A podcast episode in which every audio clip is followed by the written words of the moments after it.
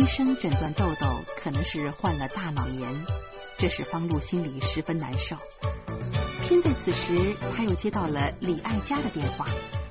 请继续收听长篇小说《中国丁克》，作者庸人，演播艾宝良。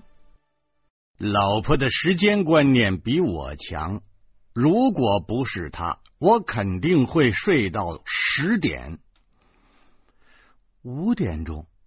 老婆吱吱作响的在我脸上连续的亲了三十多口，最后我痒痒的实在受不了，只得选择起床。老婆狞笑着说：“哼，哼哼哼，这回你知道滋儿是怎么回事了吧？”我我没工夫跟他磨牙，我指着书房说：“你你赶紧去看看呐，严明跟豆豆怎么样了？”老婆几乎是轻蔑的看了我一眼，说：“哼，你睡得跟猪似的，我晚上看了三回，你都不知道。哎呦呦，太太太太累，太累，主要是太累了。”我苦笑着穿好了衣裳。临出门前，老婆又到书房看了一眼，回来说：“哎，严明跟豆豆啊睡得挺好。”我又想起了小魔女，于是嘱咐老婆送小魔女去学校。老婆的表情异常奇特，我知道她想到了李爱佳，马上指着自己的脸说：“哎呀，我这张脸。”活着的时候是你的，等我死了，你把它接下来，天天捏在手里，那样就谁也亲不上了，行不行啊？老婆给了我一巴掌，快走吧你！我跑出了单元门，面前竟是一片漆黑。我想起来了，现在是早晨五点钟啊！我已经很多年没这么早出过门了。哎。还没电梯呢，我只好扶着扶手往下爬。几分钟之后，我就疯疯癫癫的跑到了楼下，居然连粗气儿都没喘。我突然产生了一种奇怪的想法：难道这几天我的身体素质提高了？难道养活孩子比体育锻炼都管用？我在小区门口碰上俩保安。俩人一左一右的跟着我走了半天，估计是又把我当贼了。后来他们觉得贼一般是不打出租的。等我上了车，这两个人才悄然离去。五点五十分，我来到了北京站，远远的我就从车站的屏幕上得知老妈的坐骑没晚点。我四下扫了一眼。惊奇的发现，二哥方达竟然也混杂在接站的队伍里头，翘首张望呢。我冲上去拉着二哥说：“哟，二哥，啊，你们来了。”二哥尴尬的笑了两声：“ 这么早，我我还以为你不来了呢。”我知道。二哥是想把老妈给抢走，好照顾他那个得了抑郁症的儿子。于是我毫不客气的说：“二哥，今儿个啊，我得把妈接我们家去啊，你可别跟我抢。”方达一挺胸脯，拿出了兄长的派头说：“你看，你们两口子还照顾不了一个豆豆？哎呀！”那都是三十几岁的人了，也该锻炼锻炼了，是不是？以后啊，你们自己有了孩子，那怎么办呢？啊，还能全指望咱妈呢？那咱妈都六十多岁了，她还能帮助你们照顾几天孩子呢？我阴阳怪气的说：“哎，你们俩没孩子。”我们是替四弟照顾孩子呢，要不这么着，你看行不行？每人照顾一个月，下月我就把豆豆送你那儿去。方达恼羞成怒的说：“我我们家已经有孩子了，我凭什么替他照顾孩子？哎，那你是不是他大爷？我心里说，哼，这豆豆他大爷真不是东西。方达转了转眼珠，然后又换了一副笑脸。哼，你侄子身体不好，嘿，妈的，他十一岁就得了抑郁症了。你说，嗯，也不知道为什么。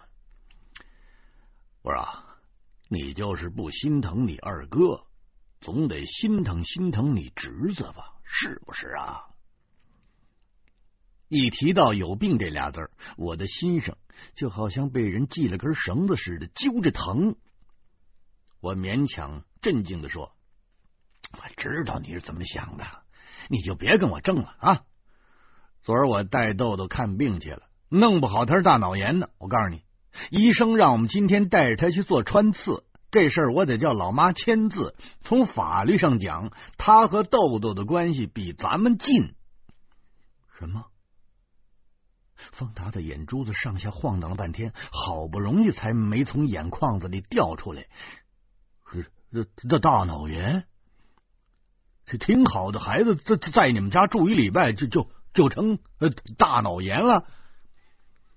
我是属狗的，我当下这狗皮就犯了。我揪着方达的脖领子，我就说：“还能是我传染的？啊，大脑炎能传染吗？”你什么意思？你啊，作为亲兄弟，方达当然知道我的脾气。几年前我还在单位上班的时候，由于不满奖金的分配，曾经就把一杯热茶顺着总经理的领子直接倒到他脖子里了。这总经理立刻成了猴，差点顺着窗户爬楼下去。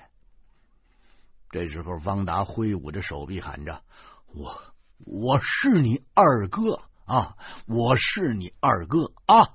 你别跟我耍混啊！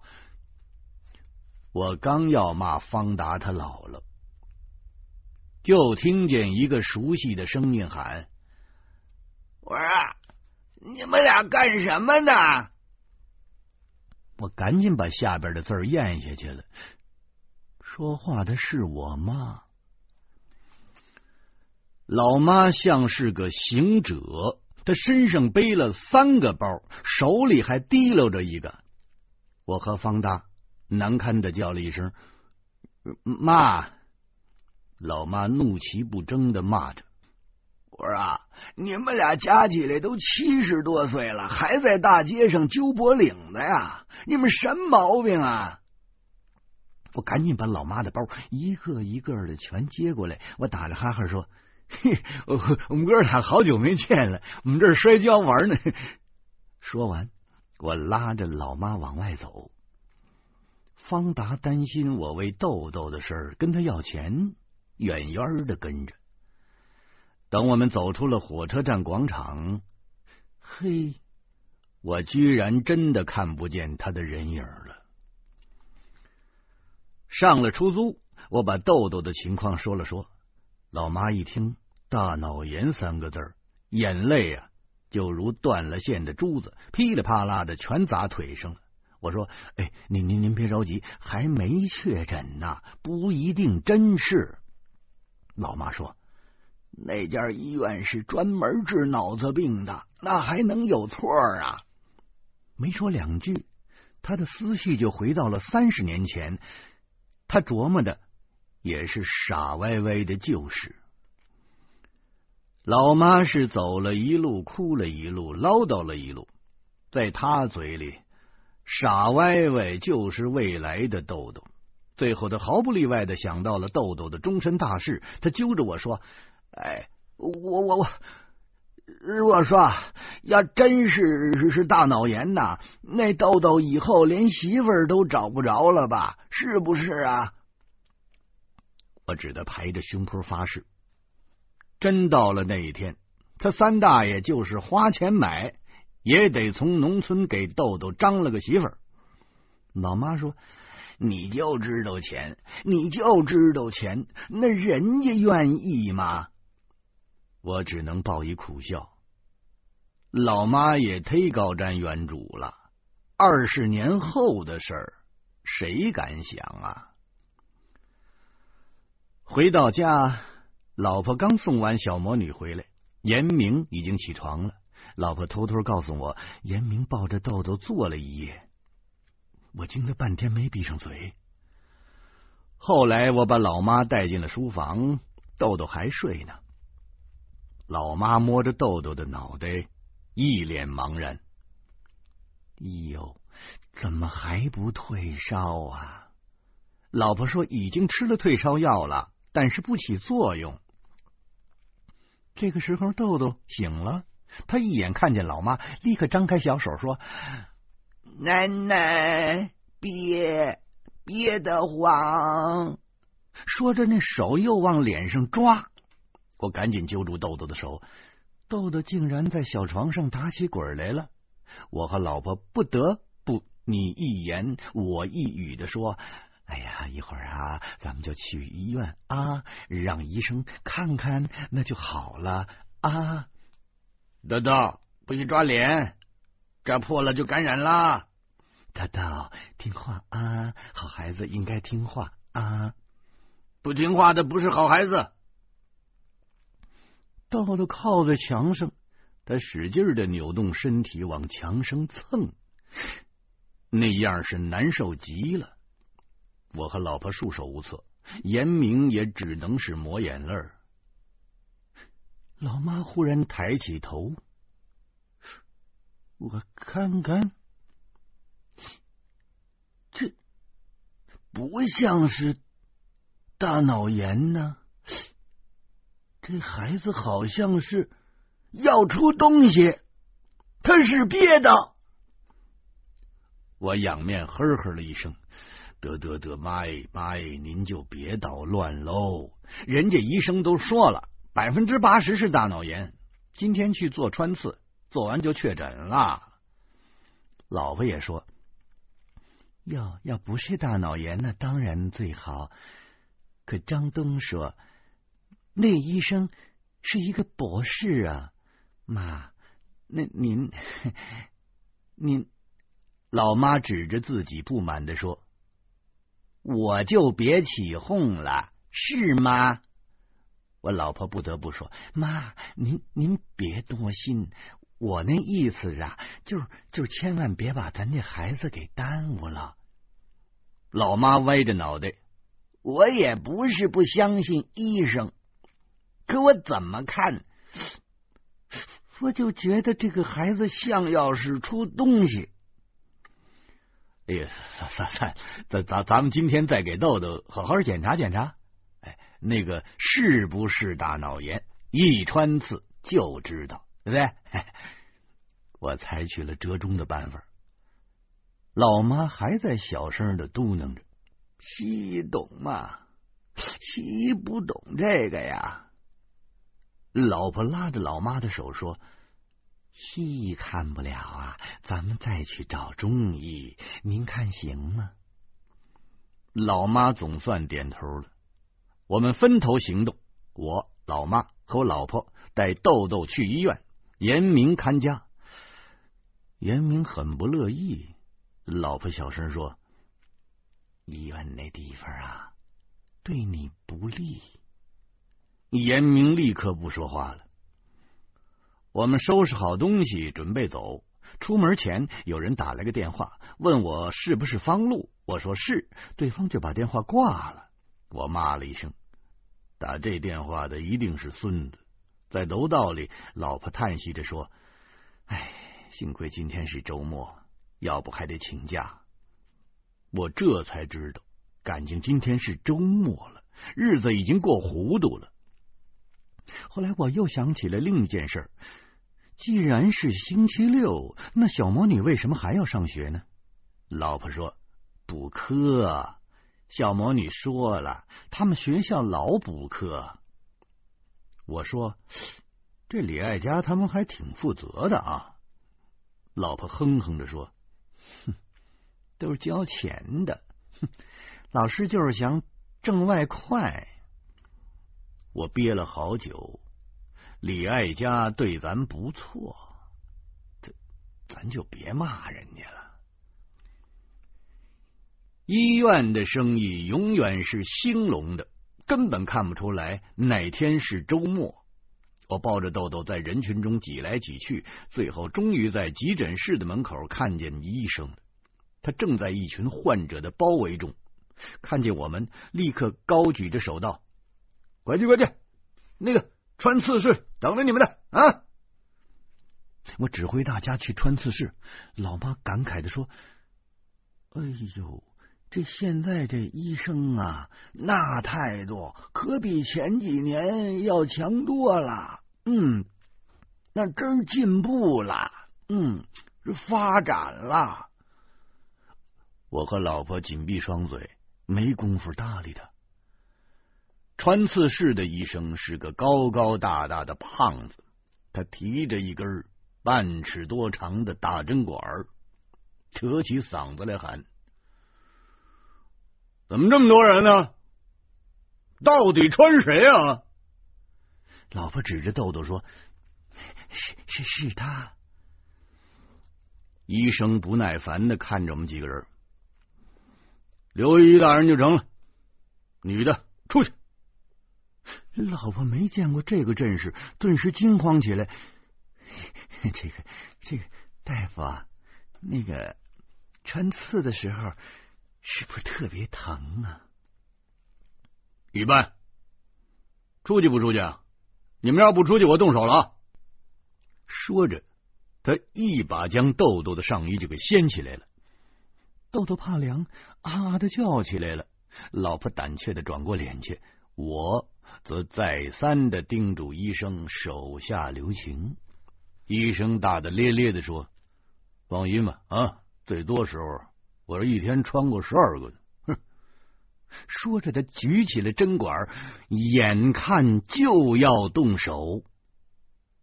这个时候，老妈忽然冲到了医生面前，她张着双手说：“哎哎哎哎哎，等等，哎哎等等！”医生不满的望着我，这怎么回事啊？到底穿不穿呢？我向老婆喊话：“嘿呦，你把妈拉出去成不成啊？”老婆还没动手呢，老妈便指着豆豆的后腰说：“你们看，你们看，这这这水痘，这水痘，这孩子他出水痘了。”我马上把豆豆的身体调转过来，果然看见豆豆的腰上出现了几颗火柴棍粗细的豆芽菜，豆芽菜的顶端是半透明的，还带着个尖儿。老婆仙鹤一样的叫起来：“水痘，真是水痘，不是大脑炎。”这时候，医生啪。把针管拍在桌子上，厉声说：“到底穿不穿？”我撒手就把豆豆扔地下了。我跳起来就说：“你们这群庸医啊！我们孩子出的是水痘啊！你们愣告我们是大脑炎啊！奶奶的，把做穿刺的钱你退给我！你估计这医生在医患纠纷中。”挨过打，他见我比狗都厉害，他立马就蔫了。我我我我没收你们钱呢，那那那钱不不是在收费处呢吗？我命令老婆和老妈把豆豆带到医院的外面，离这种地方远点然后我骂骂咧咧的跑到了收费处要钱。护士坚决不退穿刺的检查费。号称是单子开出去就是不退钱。最后我学着张东的样，双手在桌子上一拍，我虚张声势的狞笑着说：“，开来是我兄弟啊，幺三八零五四幺八八两幺，听见没有？给他打电话，打，哎，就说我是张东。这护士彷徨的看着我，一时间有点傻了。我再接再厉，我说你不认识你们苟副院长啊？啊，哟，你是新来的吧？啊！这护士的眉毛跳动了几下，满脸的屈辱，然后一声不吭的把那检查费给退了。我拿着钱，气呼呼的往外走，脑子里乱透了。豆豆明明只是出水痘，可博士学历的大医院的医生却硬说是大脑炎。这程心想黑吗？还是医术有限呢？我琢磨了一会儿，觉得诚心黑钱的可能性不大。博士知道我们和副院长认识啊，不大可能诚心坑我们那几个检查费。一旦败露，他的前程就完了。看样子，博士医生也可能是庸医。他们连他妈我都不如，哼！可一个月挣好几千块钱的工资，这大把大把的票子。全是喂了狗了。